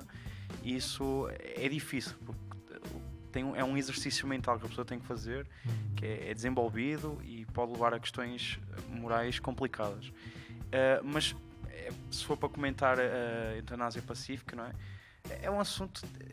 É difícil, não é? É difícil de de achar um- um- uma resposta certa para, para isso, não é? Porque, quer dizer, a pessoa está em coma e eu tenho que ser assistido de emergência. Vou desligar aquela pessoa que está em coma para me assistir a mim? Uma vida tem mais valor que a outra? Só porque eu tenho mais possibilidades de viver, a outra não pode viver? É- são assuntos que. É. É, É, são- muito difícil. É muito difícil. O, eu, eu dei uma pesquisada e são alguns países da Europa aqui que, que têm li- liberado né, a questão da eutanásia. É, Luxemburgo, é, Suíça, acho que a Lo- Holanda Holanda e tem mais e um, Bélgica. e a Bélgica? É, e Bélgica. Isso. Só que elas têm diferenças entre É. uma e outra. Tipo, Sim. não é todo tipo de eutanásia, né? Tem, Uhum. tem diferenças né, É. entre cada país. É. A, a Holanda foi o primeiro país a liberar a eutanásia. Foi 97? Eu não me lembro o ano, mas foi, mas foi o primeiro 97? país. Acho que foi em Sério? 97. Se É, eu não me não- engano, não- não me lembro. Ah, ou é que eu, eu dei uma olhada por cima, agora eu não lembro. Teve algum país foi um dos primeiros que, que foi em 97. Só que eu não sei se é a Holanda ou se é nos Estados Unidos, lá um dos estados. Que, Uhum. Agora, uma coisa interessante aqui na Europa é que a Holanda liberou a eutanásia, aprovou a eutanásia, né? E logo depois a Bélgica. Só que a Holanda não permite a eutanásia para crianças. E a Bélgica aprovou a eutanásia, incluindo crianças. Uma criança pode, né, claro, tem todo um, todo um procedimento né, de, de protocolo e regras que precisam ser cumpridas, mas, isso, isso, uma criança pode, É. pode, pode solicitar é, e isso, isso de, de criança, tecnicamente, se não abre. Vamos, vamos pensar, tá? não, não vamos comparar Ah. Brasil e Europa, né? Uhum. Mas isso não abre espaço para corrupção e problemas sérios de, de não sei como não sei como explicar isso, mas problemas, sabe, mesmo de que escondendo coisas ou, ou fazendo coisas erradas, escondendo atrás a eutanásia, entendeu? Criando É, eu acho que a questão, a questão econômica, sim, é um problema. Porque é, dizem, né, que, por exemplo, é, aqui na Europa, pessoas que saem do seu país para ir para um desses países para fazer eutanásia, se pagam muito por isso. Pagam muito, pagam muito. Então há, uma, há um mecanismo aí de, de ganhar dinheiro muito em cima disso. é, Sem falar nessa questão da medicação também, que é, É. vendida na internet. E né? são, e são só. Eu não, eu não sei é, se é realmente, mas é, são empresas privadas que fazem isso, né? É. Acho que não é o governo, não tem empresa pública, pra, É. pra- não é qualquer hospital, né? É, e, e tecnicamente, o que, vocês acham, por exemplo, que o governo português, se está proibido, né? Como é que vocês acham que de- deveria agir em relação à proibição disso, né?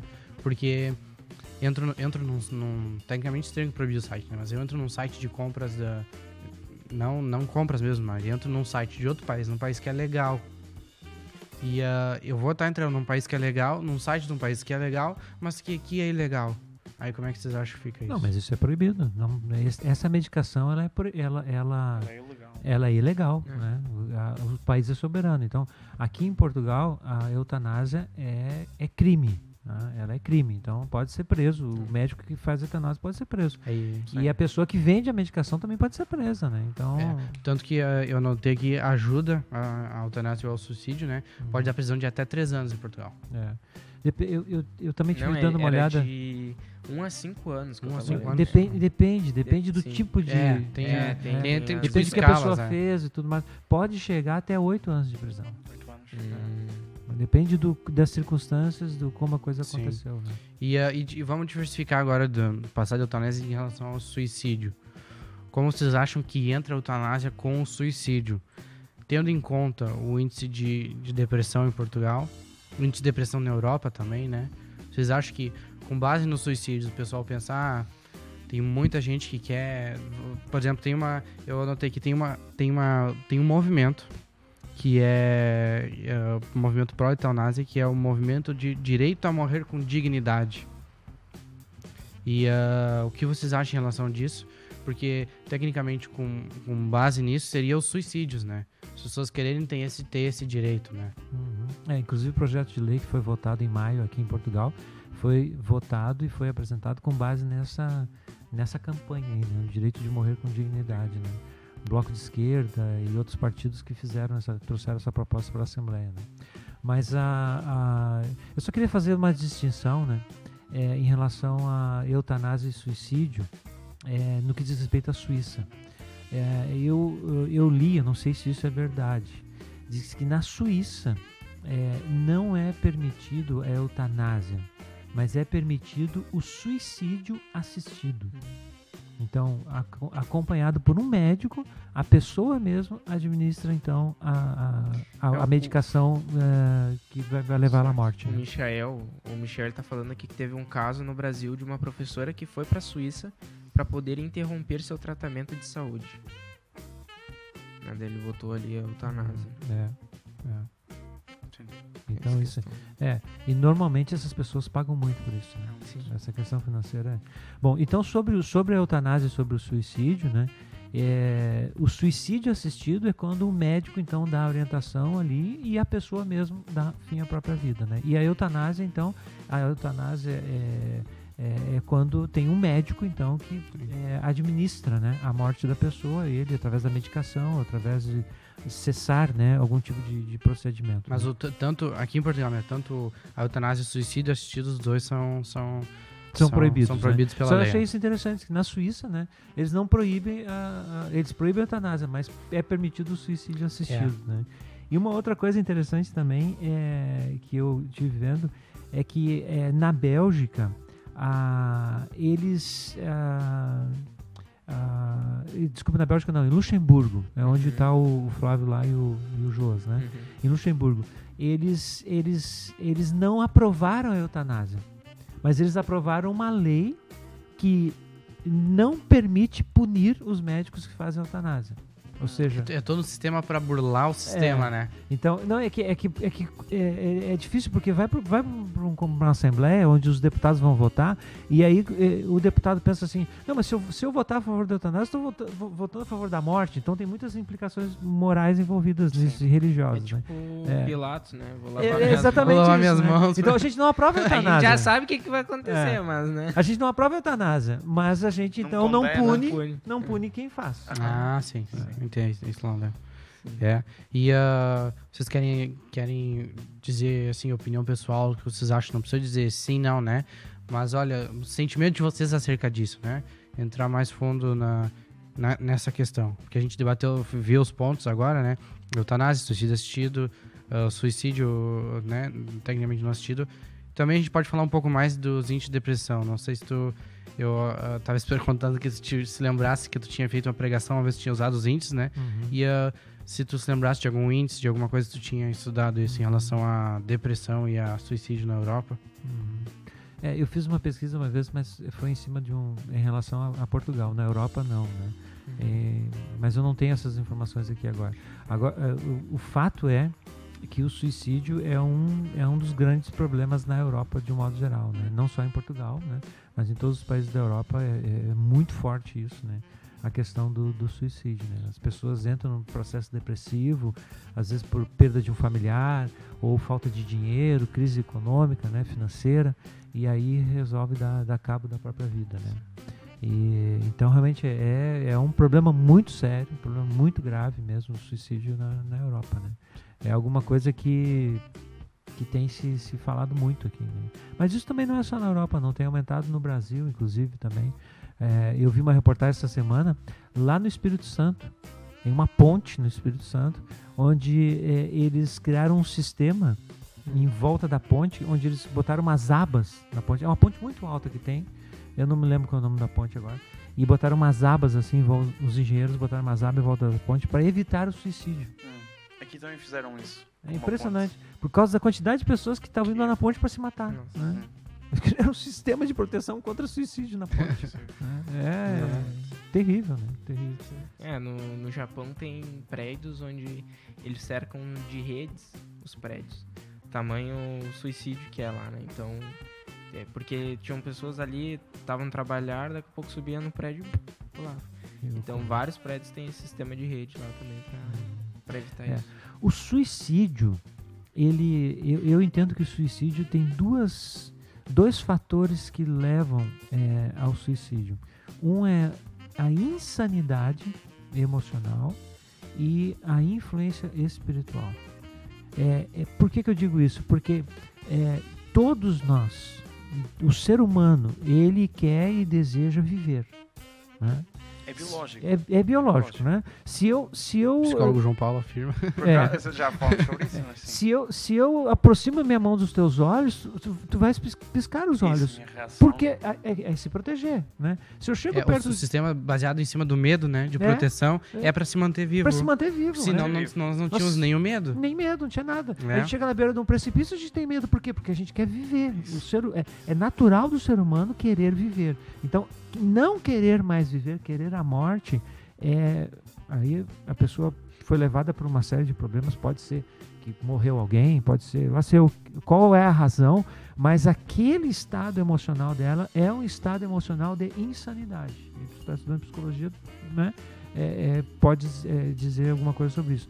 Mas é, naquele momento a pessoa está vivendo um momento em que ela está enferma emocionalmente. E aí, com isso, nós somos crentes, né? sabemos disso, que o diabo se aproveita, né? vem, ele vem para matar, roubar, destruir, se aproveita da situação e toma conta da vida da pessoa, né? ou influencia a vida da pessoa e conduz a pessoa a fazer aquilo que emocionalmente ela já está condicionada a fazer. Então, as duas causas eu vejo assim, emocional e espiritual para o suicídio. O, suicídio é uma, um- uma, uma- fruto de uma, de uma enfermidade emocional e de um ataque espiritual. É. E a gente podia entrar em outros pontos também, né? Mas ah, e se, digamos, um crente entra em depressão e pensa nisso? Tu acha que isso, isso é, é por- é por causa do relacionamento fraco com Deus? Tu acha que um crente com relacionamento com Deus não vai chegar ao ponto de suicídio? E ah, é. Não, é mês, isso. mês passado nós vimos né, aquela reportagem de um pastor que se matou, né? O pastor estava com depressão e, e deu, deu fim da própria Mês vida. passado, não, acho que foi bastante, foi bastante A, tempo a já. Milena estava aqui nas férias, acho que foi mês passado, ou, ou dois meses atrás. É, foi, foi uns dois meses atrás, nos Estados Unidos, um pastor jovem com filhos pequenos deu fim da própria vida. Eu, eu penso o seguinte, né? É, nós crentes, pelo fato de nós sermos crentes, nós temos o Espírito Santo habitando em nós, não nos isenta de termos problemas emocionais e de termos problemas espirituais. Então, eu acho, creio, né, que um crente pode sim, né, se ele não busca ajuda, se ele não, não se coloca diante de Deus, ele pode sim ser induzido a isso também. Acho que isso é, é- Nós estamos suscetíveis a isso. Claro que com menor é, intensidade que uma pessoa que não conhece Jesus. Né? Uma pessoa que está no desespero, que está no vazio espiritual. Sem dúvida, essa pessoa vai se afundar com mais, com mais intensidade. Mas o crente não está isento disso e tem acontecido sim com crentes. Né? Crentes que entram em depressão, crentes que se matam, né? dão fim à própria vida. Né? E, e aí vem aquela pergunta, né? O crente que se mata, eu lanço a pergunta para vocês. Ele vai para o céu ou vai para o inferno? Agora é pra gente responder? É para vocês Tá, vamos, responder. vamos se reunir ali e a gente volta pra vir, vir com a pergunta com a resposta pronta. Cara, se, se me permitem, ah, Uhum. uma altura eu, quando fui a uma igreja, ouvi um, um- o senhor lá a falar à frente e ah, achei curiosa a resposta dele e ah, achei. Assim, quando se fala de suicídio, nós enquanto cristãos, eu acho que é, é impossível, é muito difícil ficar indiferente, não é? Não ter uma sensibilidade, uma tristeza, porque o sofrimento, como o brasileiro, não é frescura. É um, é um sofrimento em que a pessoa se encontra, em que vê que o suicídio ou acabar com a vida seria melhor do que o estado que a pessoa está no momento.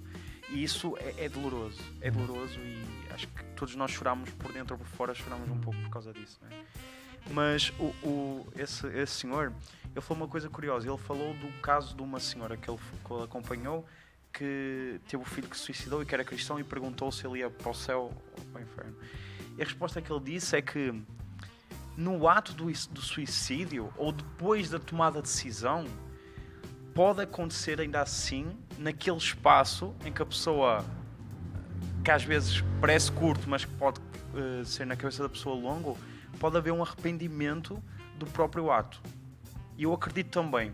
Ainda que não seja muito fácil de explicar mas por exemplo uma pessoa que, que se atira uma ponte acredito que entre o, até à morte pode acontecer ali um ato de arrependimento. Que foi isso que o senhor falou. E, e eu acredito nisso. Eu quero acreditar nisso pelo menos. Eu quero acreditar nisso. É. E, eh, Eu, eu, eu ouvi também dizer que, assim, não, não vamos entrar na relação na- em- direto nesse ponto, se vai pro céu ou vai pro inferno, né? Porque aí a gente entra naquele ponto, tá, o livro da vida tem, tem borracha, né? Como a Marcia disse, tem ou não tem, né? Então, ah, mas assim, quando a pessoa comete o, o, o ato de suicídio, não vamos falar se suicidar, porque seria um pleonasmo, né? Mas ah, ela Se auto-suicidar. auto, Se auto-suicidar. auto-suicidar-se a si mesmo. Isso. Português correto. né? Português corretíssimo. E ah, ela tá, ela tá tirando aquilo dizendo assim, Deus, ó, mi- minha vida é tua, entendeu? Quando tu aceita Jesus, tu fala, ó Deus, minha vida é tua, entendeu? Então, quando ela tá fazendo, ela tá dizendo, ó Deus, tô querendo controlar um pouco disso, entendeu? Tô querendo acabar com a minha vida antes que o Senhor queira, entendeu? Mas ah, não quer dizer que, que vá pro inferno. Porque a gente faz isso o tempo todo. A gente entrega coisas pra Deus e a gente pega de novo o tempo Sim, todo. Depois a gente pede desculpa, a gente entrega, a gente pega de novo. exatamente Então, e eu não acho que Deus faz distin- distinção entre pecado grande e pecado peque- pequeno, entendeu? Então, eu acho que a gente erra e a gente tem que pedir desculpa, né? E, ah, e, o- e, ah, eu acho que o suicídio seria um ato de de tá, de tá querendo controlar um pouco, de tá, né? sim Eu acho que a, pessoa que tá ne- num estado assim deve bus- buscar a Deus, né? Mas ah, é difícil chegar a um, a um, né? É. Mas vamos pegar, vamos pegar o, o- a, a situação, por exemplo, de se atirar da ponte, né? A pessoa se atira da ponte lá, tá? No meio do caminho, como João Paulo diz, ela pensa, que, que besteira que tá fazendo, Senhor Jesus me perdoa. Cai, puf, morre, né? Tá, tu recebeu o perdão, foi pro céu. Mas se no meio da... Ela se atira da ponte e, e ela desmaia no meio do percurso, não tem tempo de pedir perdão. pois E aí? O que acontece com ela? pois agora tu como pastor, pastor Eu tô entrevistando vocês agora. Ela, não sei, né, nessa situação aí, ela vai pro inferno, porque não, teve o, não houve arrependimento. Tá, mas Ah. então quer dizer, por exemplo, se eu. Se eu. Dizer, na realidade, eu não sei, né? Porque só Deus sabe, né? Não, mas, não, mas é que assim, ó, então, então quer dizer que eu, tem pecados que a, gente, que a gente faz e a gente não sabe. Talvez a gente foi. Uh, e não pequeis, né? Fiquei bravo, chutei a mesa e xinguei alguém. E eu vou lá na esquina e morro. E eu não sabia que eu errei. Então quer dizer que eu vou pro inferno porque eu xinguei o cara. Dá no mesmo eu pular da ponte, desmaiar no meio do caminho e não poder me arrepender, entendeu? Uhum. Pra mim, o sentido é o mesmo. Porque não, se Deus não tem diferença entre pecado pequeno e pecado grande, é a mesma coisa, entendeu? Então, Sim, não há, não- não há diferença, não há distinção. Pecado é pecado, né? Então, se eu, eu penso mal de alguém, como tu disse, é, tu disseste, me irrito com alguém, né? Aí é, cai uma pedra na minha cabeça e eu morro, né? Então, eu vou pro céu ou vou pro inferno? eu acho que foi pro céu, acho que Deus perdoa. Mas é. A salvação, ela é pelas obras ou é pela graça? isso Pela graça. É pela graça. né? Então a salvação é pela graça. Então, se eu sou salvo pela graça, tem pecados que nós não sabemos, não é verdade? Tem pecados que nós cometemos que a gente não sabe ainda. Eu tenho, eu tenho pecados na minha vida que Deus ainda não me mostrou, Uhum. ou já me mostrou eu não vi, e que mais adiante eu vou perceber e vou pedir perdão a Deus. Então, se eu morrer hoje, por causa desses pecados que eu não conheço, né? Eu vou para o inferno? Não, eu vou para o céu. Porque a salvação de Deus, a graça de Deus está sobre mim pel- pelos pecados que eu já cometi, os que eu estou a cometer e os que eu ainda vou cometer. Então, o que acontece? Eu creio, eu creio que o suicídio não leva uma pessoa para o inferno. Eu creio que o que leva uma pessoa para o inferno é ela ter Jesus ou não ter Jesus. Ah, mas como que pode uma pessoa que tem Jesus se suicidar? Pode. Infelizmente pode.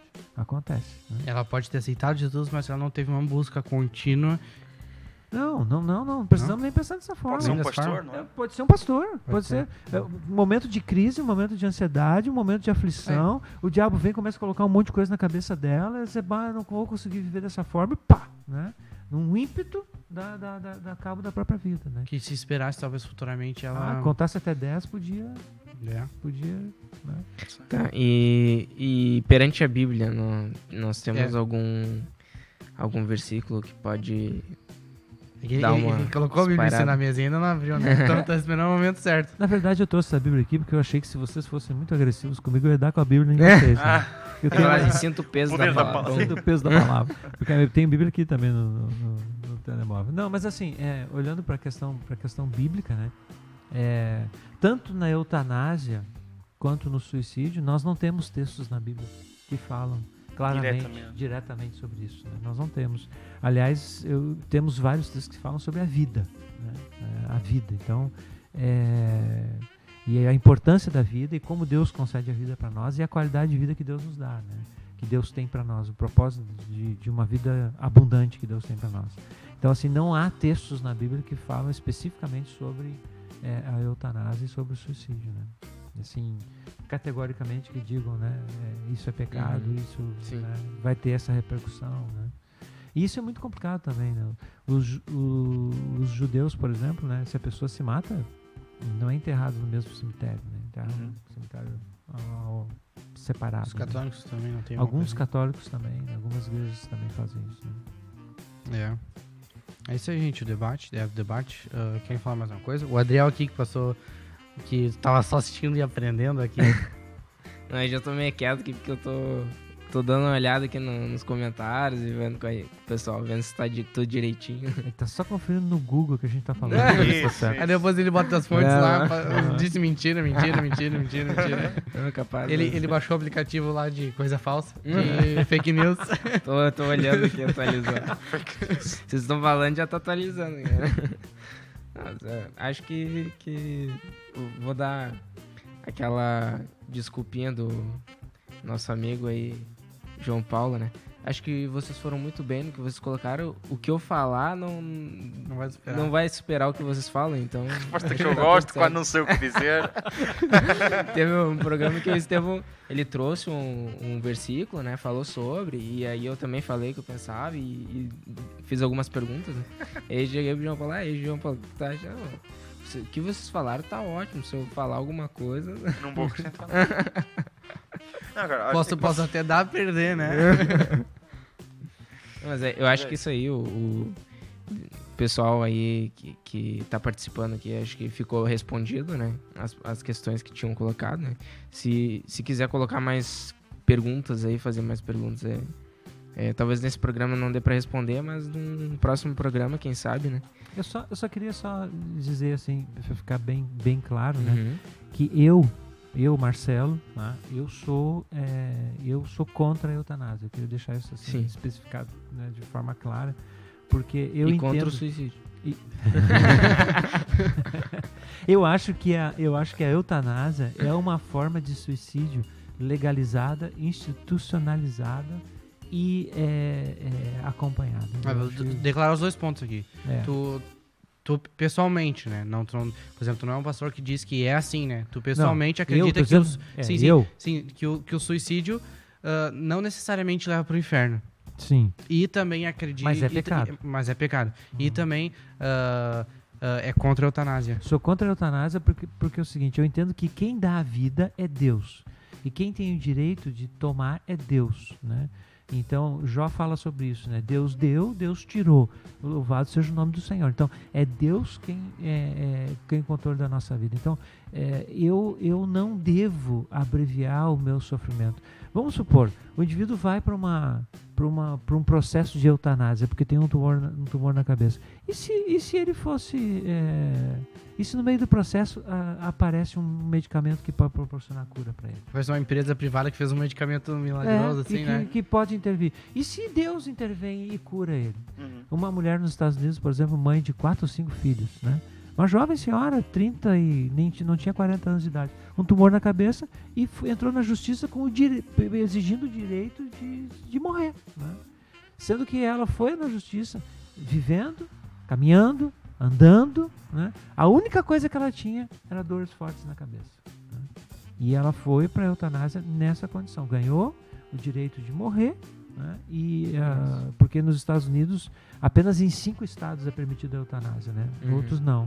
Então somente cinco estados. E o, é, o Califórnia e o Washington são dois estados Sim. que permitem, né?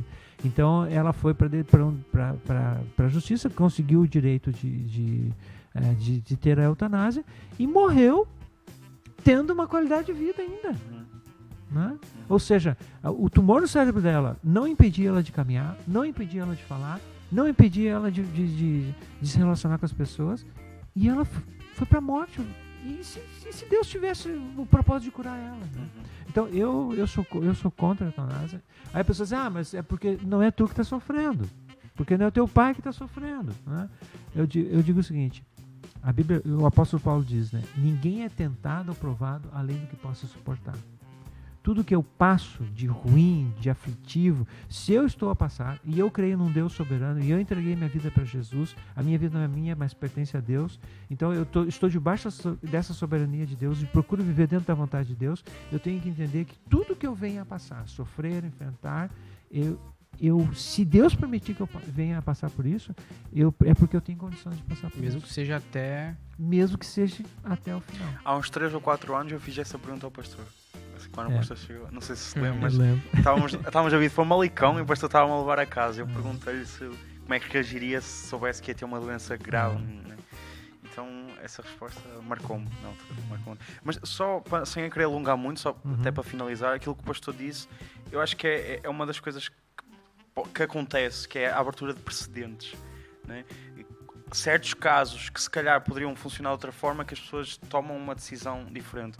Conheço alguns casos, né? In- inclusive eu tenho um, um- um exemplo que eu tomo para mim, um homem que eu tomo como exemplo, que é, não sei se alguém conhece, chama-se Nick Vujicic, que é um homem que nasceu sem braços e sem pernas, Ah, sim. que ele é cristão, sim, aham. acabou por, se- por se tornar muito famoso. E eu pergunto, ele a uma altura que ele tinha que ele se quis suicidar e, e tomou a decisão de não o fazer, mas eu pergunto-me, não é, se ah, fosse instituído não é, a facilidade de acesso a, a uma morte assistida, digamos assim, se ele, por exemplo, tendo esse desejo, se não poderia ser mais fácil atingir é? e acaba por se perder um grande testemunho de vida e um- a palavra que iria chegar a, a milhões de corações. é? Uhum. Então acho que essa reflexão é necessária também. É necessária. Não é uma decisão tão. E eu acredito que não seja. Eu acredito que ninguém toma uma decisão dessa de uma forma confortável, Uhum. naturalmente.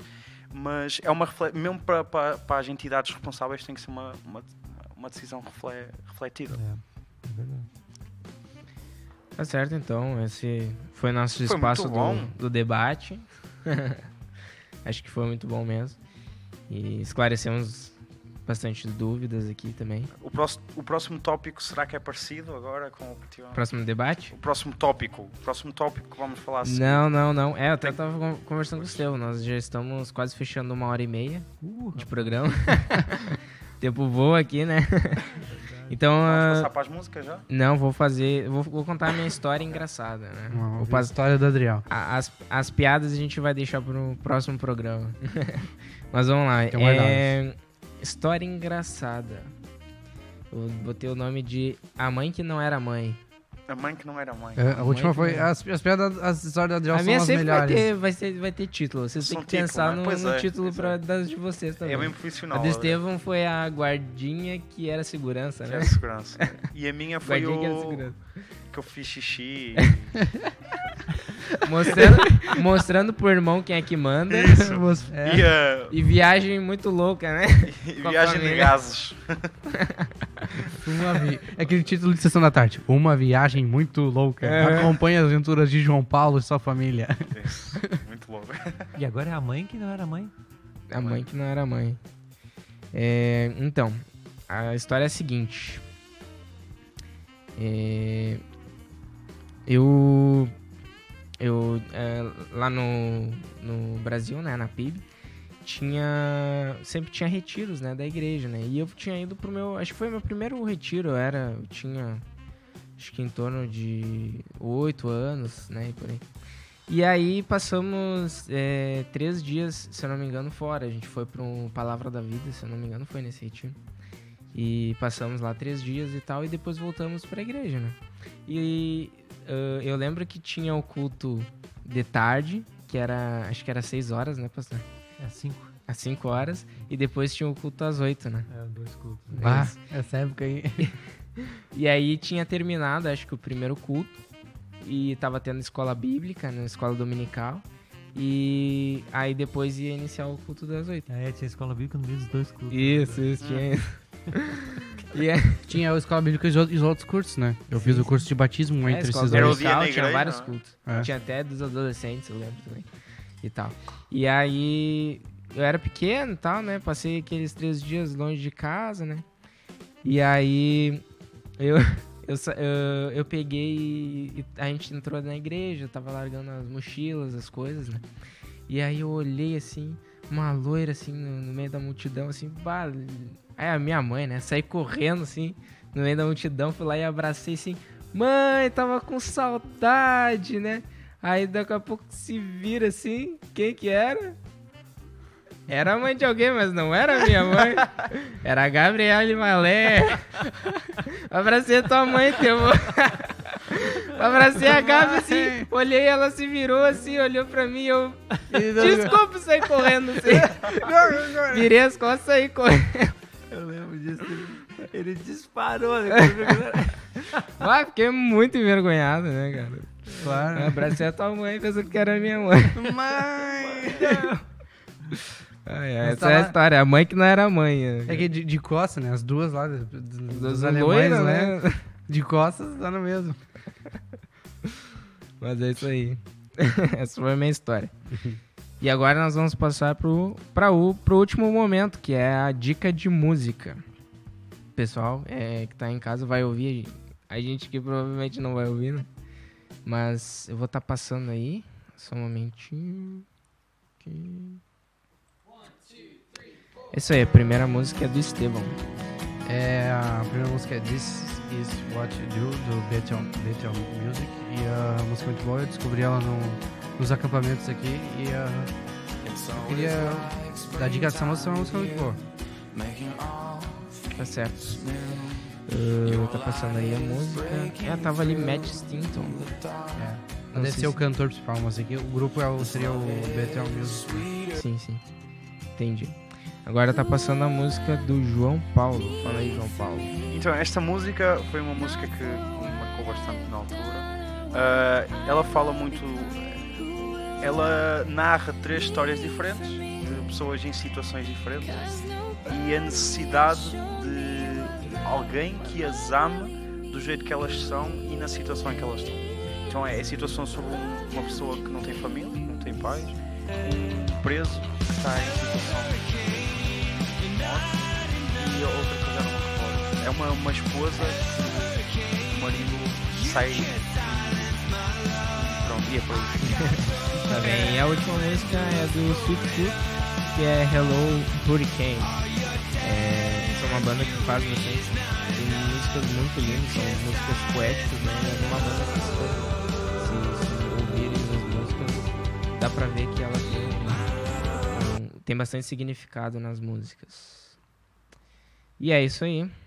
Essas foi- foram as dicas de música dessa semana. E agora vamos finalizar o programa, né? A gente ainda não tem um slogan de final nem de início, né? Não, Pois. ainda não temos. Precisamos de um slogan que não- ali que, que seja forte. Eu vou. Marketing. Eu tô colocando aí embaixo. Quando, quando terminar, vai subir as letrinhas assim também? Não, não. É, é, é isso de lado, é de lado. É de lado? É ali, é. é. Ah, Eu fazendo a tô passando aí as redes sociais. Você que tá, tá aí, aí em casa assistindo, por favor, é, pode nos seguir. Pro- Provavelmente você tá vendo isso no Facebook, então não tem muito porquê, né?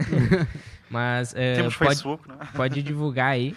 Temos Instagram, nos siga lá no no Instagram, Instagram. é o Os Abençoados. Instagram. Nós vamos estar colocando fotos aqui do, do dia de hoje. E também nos, no- se inscreva lá no nosso canal, né? No Os Abençoados no YouTube. A gente vai estar. todos os vídeos que acontecem aqui eu edito e depois coloco lá no YouTube. E nós estamos pensando mais pra frente fazer um- outros vídeos engraçados aí pra estar postando lá. Então se inscreve lá é, para ficar por dentro. E também no Spotify, se você quiser ouvir esse podcast, ah, ouvi-lo só, né? Você eh, daqui a um pouco ele pode estar lá no, vai estar lá no Spotify. Eu vou estar ah, colocando lá. Você pode baixar. Lembrando que no Spotify você não precisa ter conta, né? Ele é gratuito. Você pode ouvir os podcasts de, gratuitamente, né? E também se você Mas já donativos, não é? Estou brincando. não cobra, mas. e também Mas a, a opção aberta. E também é, tá passando ali o, no- o nosso e-mail, é osabenzoados.gmail.com, Gmail para os portugueses. Gmail para os portugueses. É, se você quiser estar mandando uma piada, uma sugestão, um, você não gostou do programa, pode mandar também. A gente vai estar. O livro de reclamações. É, o livro de reclamações. pode estar entrando lá, nos mandando e-mail, que nós vamos estar é, falando aqui também no programa sobre o seu e-mail. Marcelo. É para o pastor não se esquece. Caneta É, com nome. O que, que é? Não, e tem a caneta com nome. Quando a pessoa tem caneta com o próprio nome, Ela é importante. Ela é importante. Então tá. É... Pastor Marcelo, nós queremos agradecer aqui. A... as- Eu- Eu que agradeço, foi muito legal participar com vocês aqui, gostei mesmo. Ah, legal. E aí, isso aí, vai ser, vai ser benção. Sim. É, nós, é, sempre que o senhor quiser aparecer aqui no programa, tá Tá bem. convidado. Nós vimos que muitas pessoas comentaram hoje. Hum. E geralmente não é tantas pessoas que comentam. Por quê? Por que então já sabe que, será? que- né, pode, você tá pro, sempre que É, a gente- quiser a gente- aparecer aí no, no a programa tá convidado. É assim, não, não é tipo, né? Ê, pessoal, tchau, vai embora. Não. Mas eh, acho que futuramente a gente pode trazer vais- mais várias vezes ele, né? Porque, digamos, ele como Mais pastor. várias vezes. Mais várias vezes. É, eu tentei dar uma. Mas muitas vezes. Ele, como pastor, pode nos auxiliar em vários assuntos Sim. em relação ao debate. Sim. A... Sim, sim. É, a a mesa tá aberta aí e tem só três. Sempre vai ter um lugarzinho aí faltando, então o senhor É. pode estar aparecendo aí. Tá bom? Não, é, pra, mim, pra mim, eu gosto desse tipo de programa, gosto desse tipo de iniciativa. Eu acho que isso é, um- é uma coisa que vale a pena. Sim. Mais alguém quer falar alguma coisa? Tudo tranquilo. É isso? Tranquilo. Então tá. Valeu. Tamo, então, esse é o final do, do programa. Peço que você compartilhe depois esse vídeo aí nas suas redes sociais para que o pessoal possa estar olhando aí também. E é isso aí. Abraço, valeu, tchau. Até mais. Valeu, Até abençoados. Quinta-feira que vem. É isso aí.